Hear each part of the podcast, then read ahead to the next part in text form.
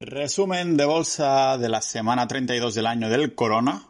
Como no, con el manejo de Mario 10% y su vocabulario para todos los públicos. Y su host, yo, que hace preguntas de todos esos conceptos técnicos que no entiende, incluso de los más sencillos, pero con la paciencia de Mario aprendemos todos.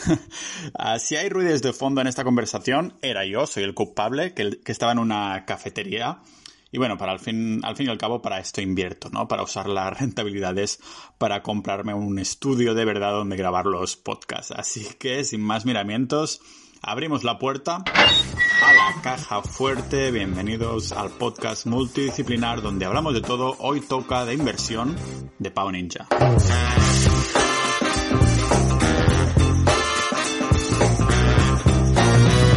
Lo hablaremos más, más tarde, pero estamos en agosto y, este año es un año un poco atípico. Entonces, agosto también suele traer movimientos un poco en falso, por así decirlo. Se crean guerrillas, historias de las que luego hablaremos. Pero bueno, la semana pasada ha sido bastante buena dentro de lo que cabe. De hecho, el SP500 y el Nasdaq han subido prácticamente un 2,5% los dos. El SP500 esta semana ya está muy cerca de máximos históricos y bueno, como es, como es habitual ya, ¿no? sí, sí, ya estamos ahí en, la zona de cada semana máximos históricos, da igual cuando escuches esto. Eh, pero ahora, bueno, pues eso, estamos un poco movidos porque como estamos todavía presentando resultados del segundo trimestre, muchas empresas, esta semana de hecho hay unas cuantas, hay una buena colección, ya han presentado algunas chinas de las que yo llevo.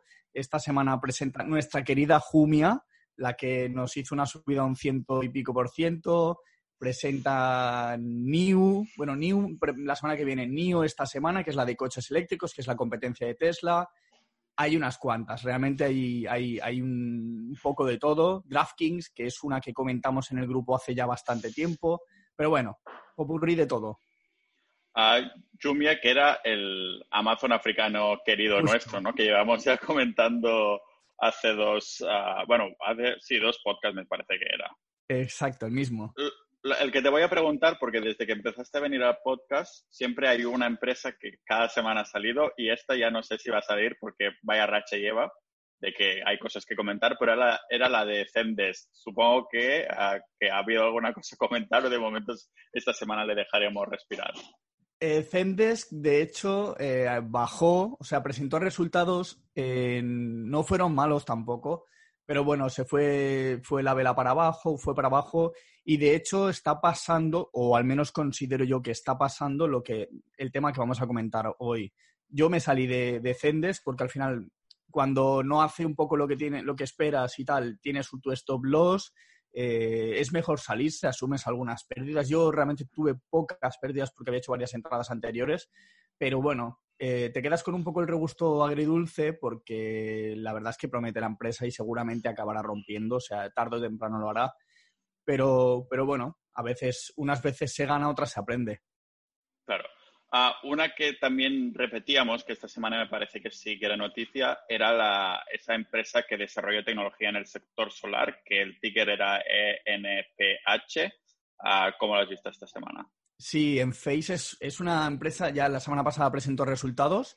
Eh, la verdad es que los resultados no fueron buenos ni malos, porque superaron las expectativas, porque existen normalmente, hacen los analistas deciden más o menos a, qué, qué, ganancias de PS puede tener, las ventas, pueden decir un poco en función de los datos que tienen. Entonces, digamos que cuando superan lo de los analistas, digamos que es como, wow, esta empresa lo ha hecho mejor que lo que se esperaba, pero los resultados dentro de lo malo han sido bastante buenos. Si los comparamos con el del año pasado, pues obviamente no hay aceleración. De hecho, decelera un poco, tanto a nivel de, EPS, que son los beneficios por acción, como por las ventas, pero estamos en un año atípico. Eh, realmente el sector solar ha tirado bastante porque SolarEdge lo, lo ha hecho bastante bien. En Face, en ese sentido, el año pasado tuvo un crecimiento muy bestia. Entonces, hay que comparar el crecimiento del año pasado que fue bestia con el de este año que ha sido bueno, pero ha sido equivalente al del, año pasado.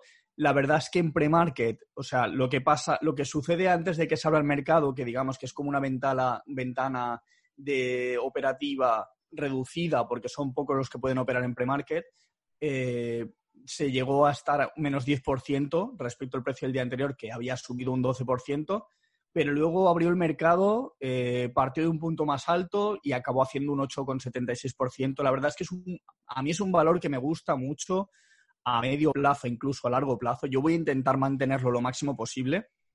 Porque ahí dentro, ¿no? Manteniendo. Yo estoy dentro, mantengo, llevo un 26% aproximadamente ganancia.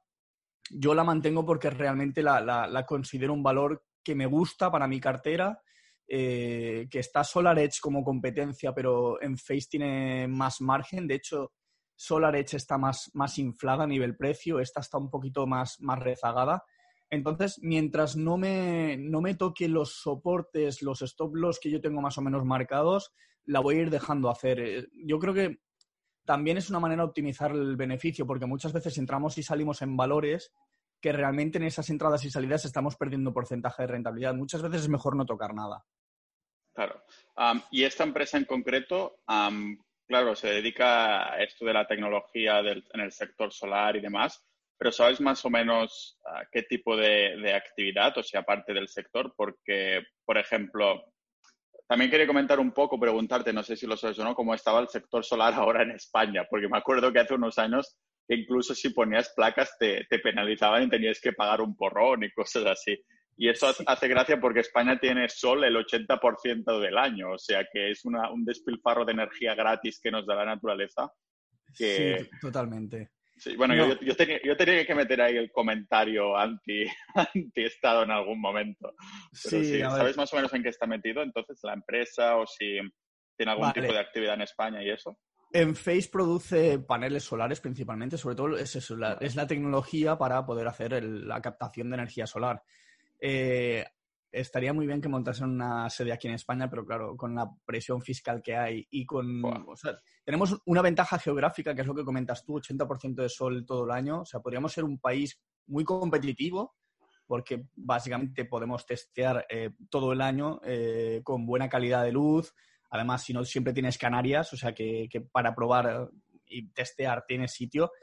Eh, no estoy seguro de que venda España, pero no, no, te lo, no, te lo sé decir a ciencia cierta, ¿eh? es posible que, porque creo que es proveedor a nivel mundial, ¿eh?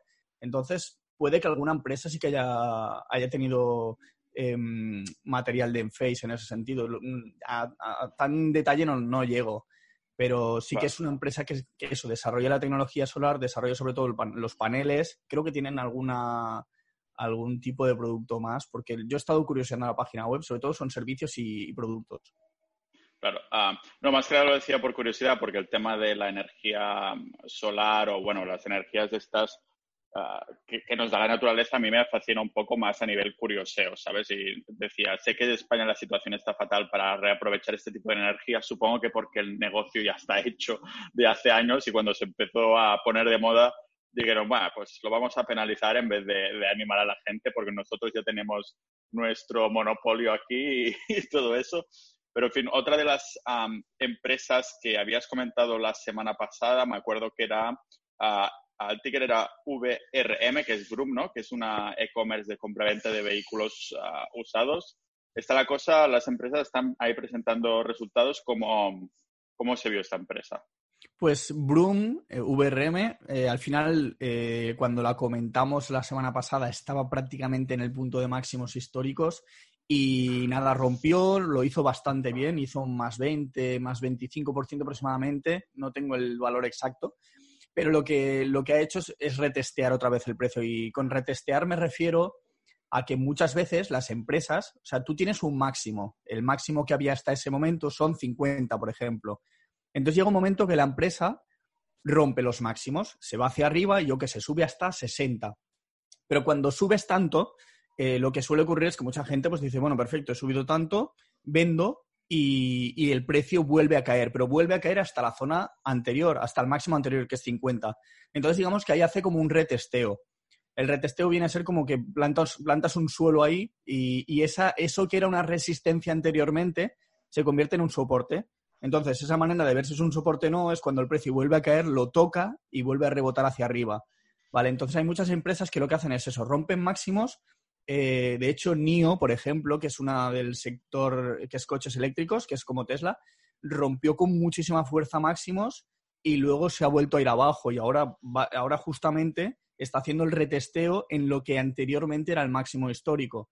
Pues con VRM está pasando algo parecido, ha bajado, pero tampoco ha llegado a tocar el precio, el precio que tenía de máximo histórico. De hecho, Pins es otra empresa que ya también comenté, que comenté este como... Es Pinterest, ¿no?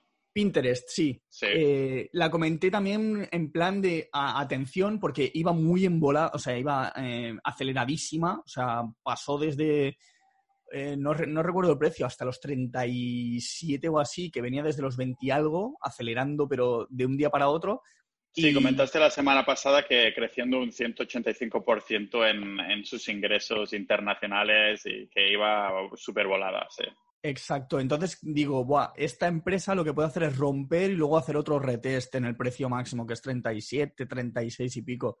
Realmente rompió el mismo día, luego se bajó y se ha quedado ahí consolidando. De hecho, es otra empresa que hay que estarle un poco atenta porque puede pasarse unas semanas así un poco en lateral, a lo mejor sube un poco, a lo mejor llega hasta 38, puede bajar hasta 34 o así, eh, pero en algún momento dado a lo mejor coge se, se va a 40, 45. Entonces hay que estar un poco atento a estas empresas porque los números han sido buenos, eh, está en una zona muy interesante a nivel técnico, digamos que tiene todos los ingredientes para que pueda salir volando. Claro, de hecho, mm, eso ya es un, poco de paréntesis, ¿no? Pero Google, los que estamos metidos un poco en el tema de, SEO, marketing digital y demás, los últimos algoritmos Google ha, digamos, que ha favorecido mucho a, Pinterest en el tema de las búsquedas orgánicas de, imágenes. Por ejemplo, si pones ahí en Google, yo qué sé, ideas furgoneta, ¿no? Que quieres ver, ver un poco cómo, cómo vas a organizar tu furgo, ideas tatuaje. Los primeros resultados, yo diría que al menos dos o tres, incluso más de la primera página, todo va a ser Pinterest. O sea que se va a llevar esto una de tráfico increíble a los últimos cambios de, de algoritmo y no sé, algo tendrá que ver, ¿no? Porque, claro, yo creo que esta red social no se va a ir a la mierda porque tampoco hay nada parecido ahora mismo, ¿no? Yo mismo tengo un, tablero de estos que voy guardando ideas de cosas que me hacen gracia y me conecto ahí de vez en cuando, ¿no? Nada, este es el paréntesis de una de las empresas que comentas que estoy utilizando, ¿no? Claro.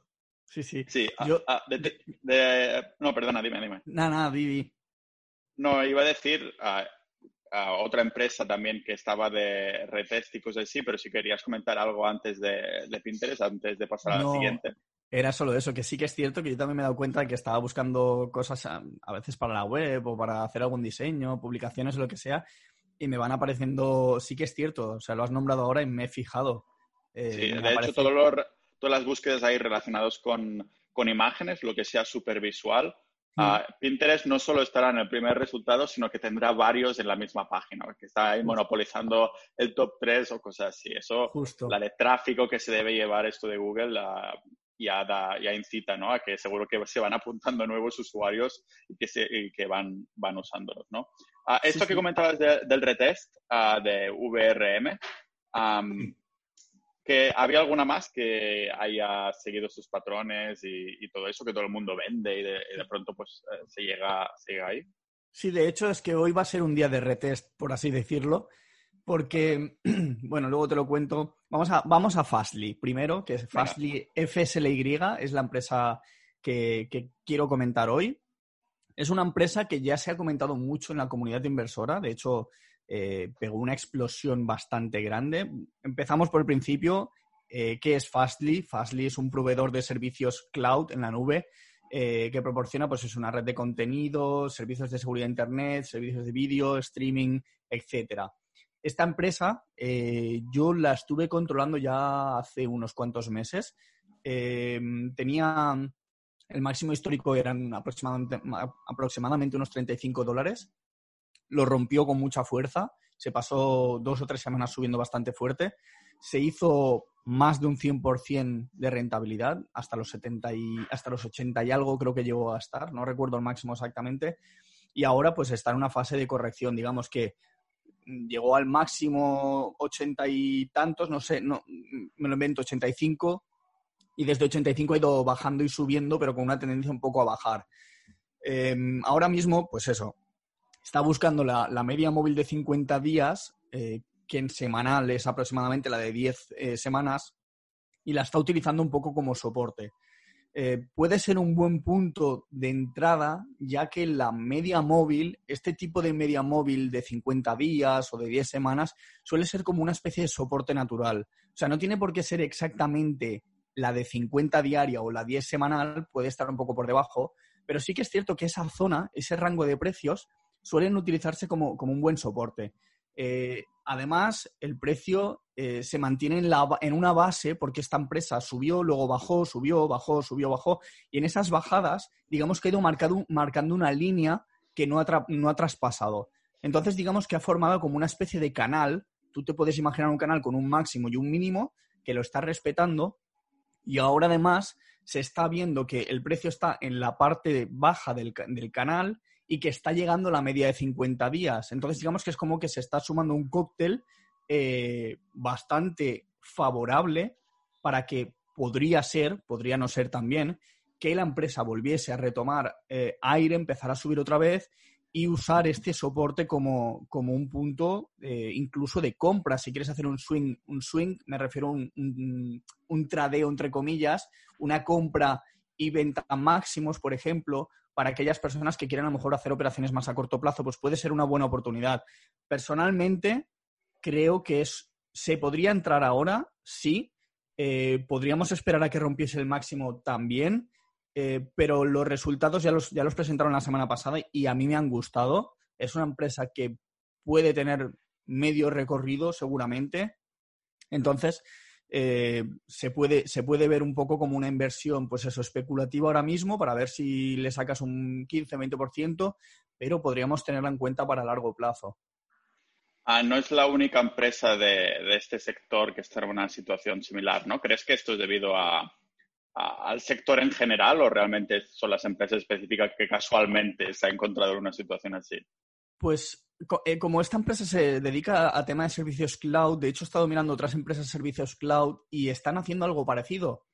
Net, o sea, el ticker es Net, NET, Cloudflare, es otra empresa que se dedica prácticamente a ese mismo sector eh, y está en una situación bastante parecida. No, se ha comportado exactamente igual, pero sí que es cierto que en los últimos días ha tenido bajada bastante fuerte y ha ido a buscar esta media de 50 días. De hecho, no la ha tocado todavía, pero ha hecho como un amago del precio, ha ido hacia abajo y ha ido buscando ese soporte. Seguramente en los próximos días lo toque, bueno, seguramente o no, pero eh, parece que el movimiento está con esa tendencia a buscar ese soporte, luego habrá que ver si, los, si lo aguanta o si lo rompe. Ahí, hay, hay, que estar atentos, no, no, no se puede decir que hace soporte y luego se va para abajo, hay que estar siempre muy atentos, mirar el volumen, mirar cómo se comporta el precio, eh, si luego hace un shakeout, que un shakeout es como eh, una agitación, por así decirlo, la vela se va hacia abajo, pero luego de, golpe vuelve a subir. Entonces te deja una mecha muy grande por debajo y el cuerpo de la vela, que es el movimiento del precio, em, se queda más arriba. Hay, que estar un poco atentos, son, muchos factores que hay que tener en cuenta. Yo siempre aprendo un montón de palabras técnicas contigo, Mario, porque antes también has nombrado el, swing, que la idea de swing en mi cabeza era totalmente distinta. Ahora podré empezar a desensuciar esta palabra y ponerlo un poco en el trading. Pero va muy relacionada, va muy relacionada con lo que tú piensas, ¿eh? Claro, claro, es lo que decías, intercambio, ¿no? Sí, sí, sí. Exacto, por eso. Entonces me ayudará a recordarme seguro. Esta palabra ya no, no me olvido.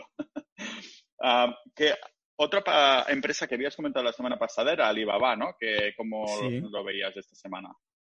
Pues Alibaba, eh, digamos que también le está pasando algo parecido que a las empresas del sector cloud y que otras muchas empresas de muchos sectores.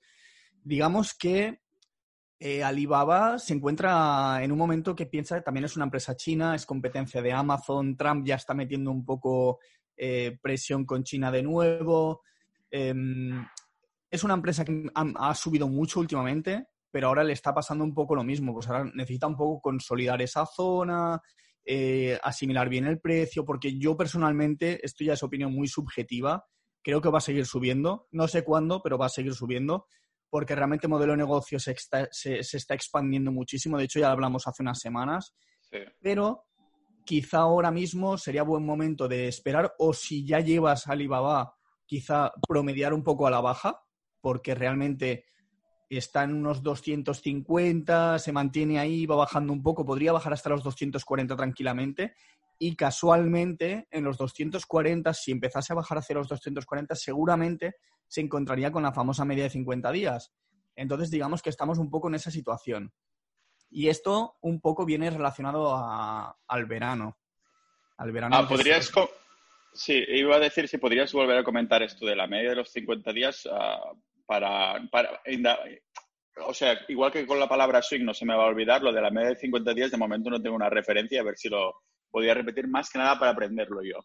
Vale, eh, la media de 50 días, que en inglés las siglas es SMA, que es Single Moving Average, eh, son, son soportes, bueno, soportes y resistencias naturales, digamos que es una, básicamente lo que hace es, la media de 50 días lo que hace es coger el precio de los últimos días y hacer un promedio.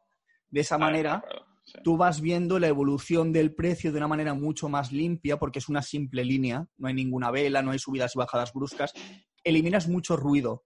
Entonces, ¿qué pasa? Que la media de 50 días prácticamente son dos meses y medio. Entonces es como tomas un movimiento mucho más suave del, promedio de los precios de los últimos dos meses y medio. Entonces, de forma natural, este, estas medias hay varias, hay de corto plazo, de medio plazo y de largo plazo. Las habituales son la de, la de 20 en corto plazo, que es 20 días, eh, luego la de 50 y luego la de 200. Luego se pueden usar más, o sea, al final esto es un poco relativo, pero 50 y 200 son muy típicas.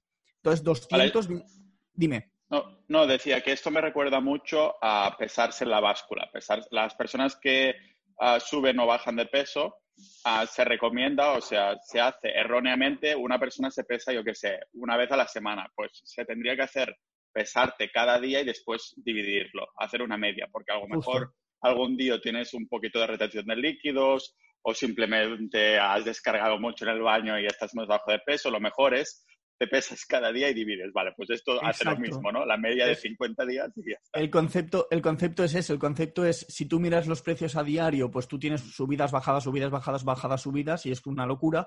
Pero si haces una media, al final te quedas con, una línea mucho más limpia y puedes ver una tendencia incluso. Sí, es un poco la gracia. hablando de tendencias, al principio del podcast has comentado que estos meses la cosa ah, para la inversión tipo growth que, que baila un poco, ¿no? Que no es como antes.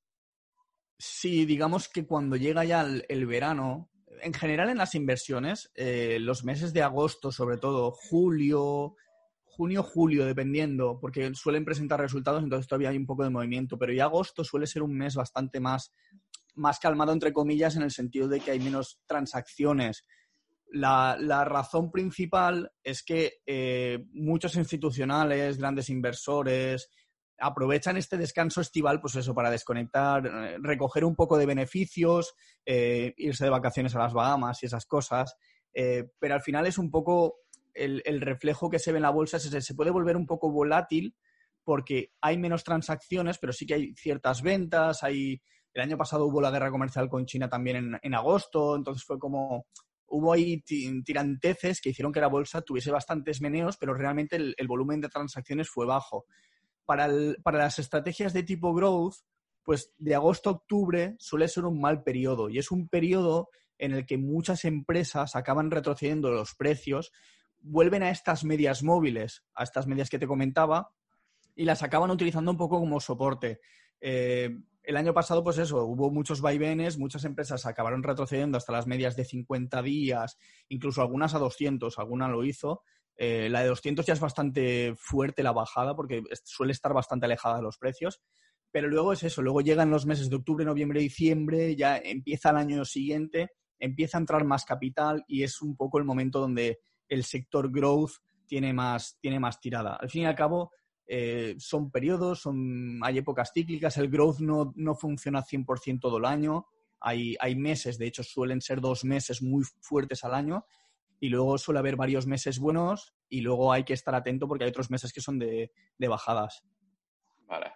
Ah, entonces, digamos que, bueno, la bolsa no se va de vacaciones, pero un poquito sí, ¿no? Se va de workations, que es un poco cuando la gente se va, lo que decías, a las Bahamas con el, a pagar en bitcoins con los pendrives, y entonces bajar un poco las, las transacciones. Creo que ya sé cómo voy a titular el, este vídeo, este podcast. Así que nada, Mario, que muchas gracias una semana más para este resumen de bolsa de la semana 32 del año y nos vemos en la próxima. Un placer, Pau. Un abrazo.